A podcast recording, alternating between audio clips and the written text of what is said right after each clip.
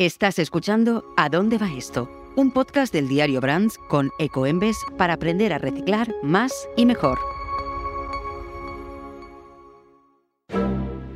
A lo largo de los años has bailado con ella. A su lado has cantado como una estrella del rock. Y a veces te ha servido esta de guitarra.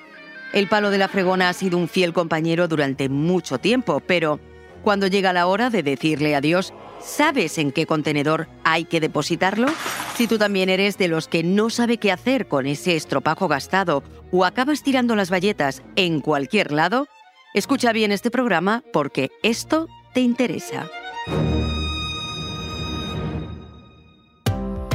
Hoy en A dónde va esto hablaremos de qué hacer con esos productos de limpieza que se acumulan bajo el fregadero y cómo reciclarlos para tener de verdad un mundo brillante.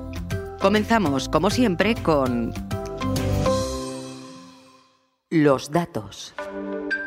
Según Adelma, la Asociación de Empresas de Detergentes y Productos de Limpieza, Mantenimiento y Afines, en el año 2021 se utilizaron en nuestro país 97 millones de kilos de envases en material de limpieza. Reciclar adecuadamente todos estos envases es fundamental para tener un planeta limpio y por eso la propia industria se ha fijado como objetivo que los envases de plástico de los productos de limpieza para el hogar sean reciclables o reutilizables con al menos un 20% de contenido reciclado para el 2025. Para hablarnos de estos y otros compromisos y ayudarnos a elegir el contenedor adecuado, está con nosotros Guillermo Díaz Alonso, director de Asuntos Técnicos y Reglamentarios de Adelma. La primera pregunta es obligatoria. ¿De dónde sale esa iniciativa para que los envases sean más sostenibles? Me gustaría comentar que efectivamente la industria europea en su momento ha querido siempre adelantarse a los objetivos marcados por la normativa europea y ya desde el año 2019 lanzó esta iniciativa sobre los envases de plástico mediante el establecimiento de objetivos muy ambiciosos en materia de reciclado de envases. El compromiso con esta iniciativa lleva consigo la obligatoriedad de establecer una serie de metas definidas cuantitativamente. Son dos. La primera de ellas sería que se establece para el año 2025 como mínimo se establezca un 20% de material reciclado en los envases de plástico.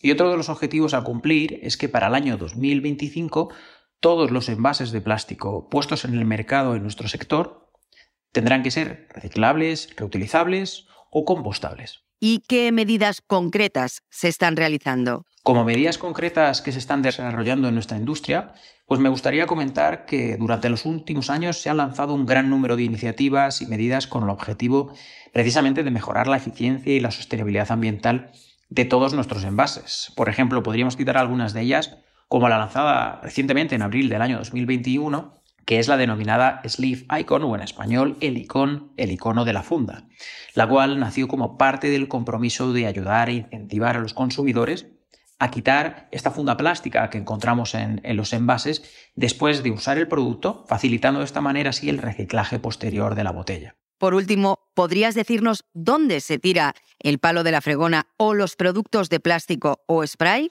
Los elementos de apoyo para la limpieza, como son las escobas o las fregonas, pues tienen una mayor durabilidad en el tiempo que los productos de limpieza, ¿no? Pero cuando nos tenemos que deshacer de alguno de ellos, en ocasiones podríamos pensar que lo más fácil es pues, coger eh, la fregona y directamente tirarla al cubo gris o al contenedor. Y esto es un claro error, ¿no?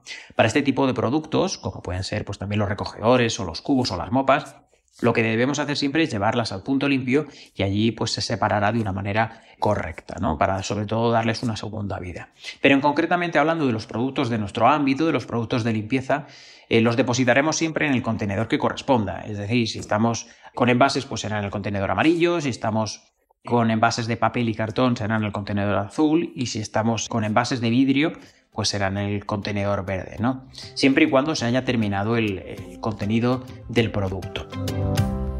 Recuerda también que las bayetas y estropajos deben ir al contenedor de restos y que una buena manera de limitar el impacto de la limpieza de tu casa en el medio ambiente es comprar envases reutilizables o jabones ecológicos en barra.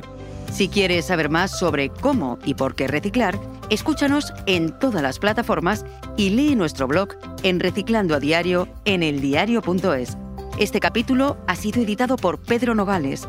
Yo soy Tatiana López y esto que has escuchado es ¿A dónde va esto?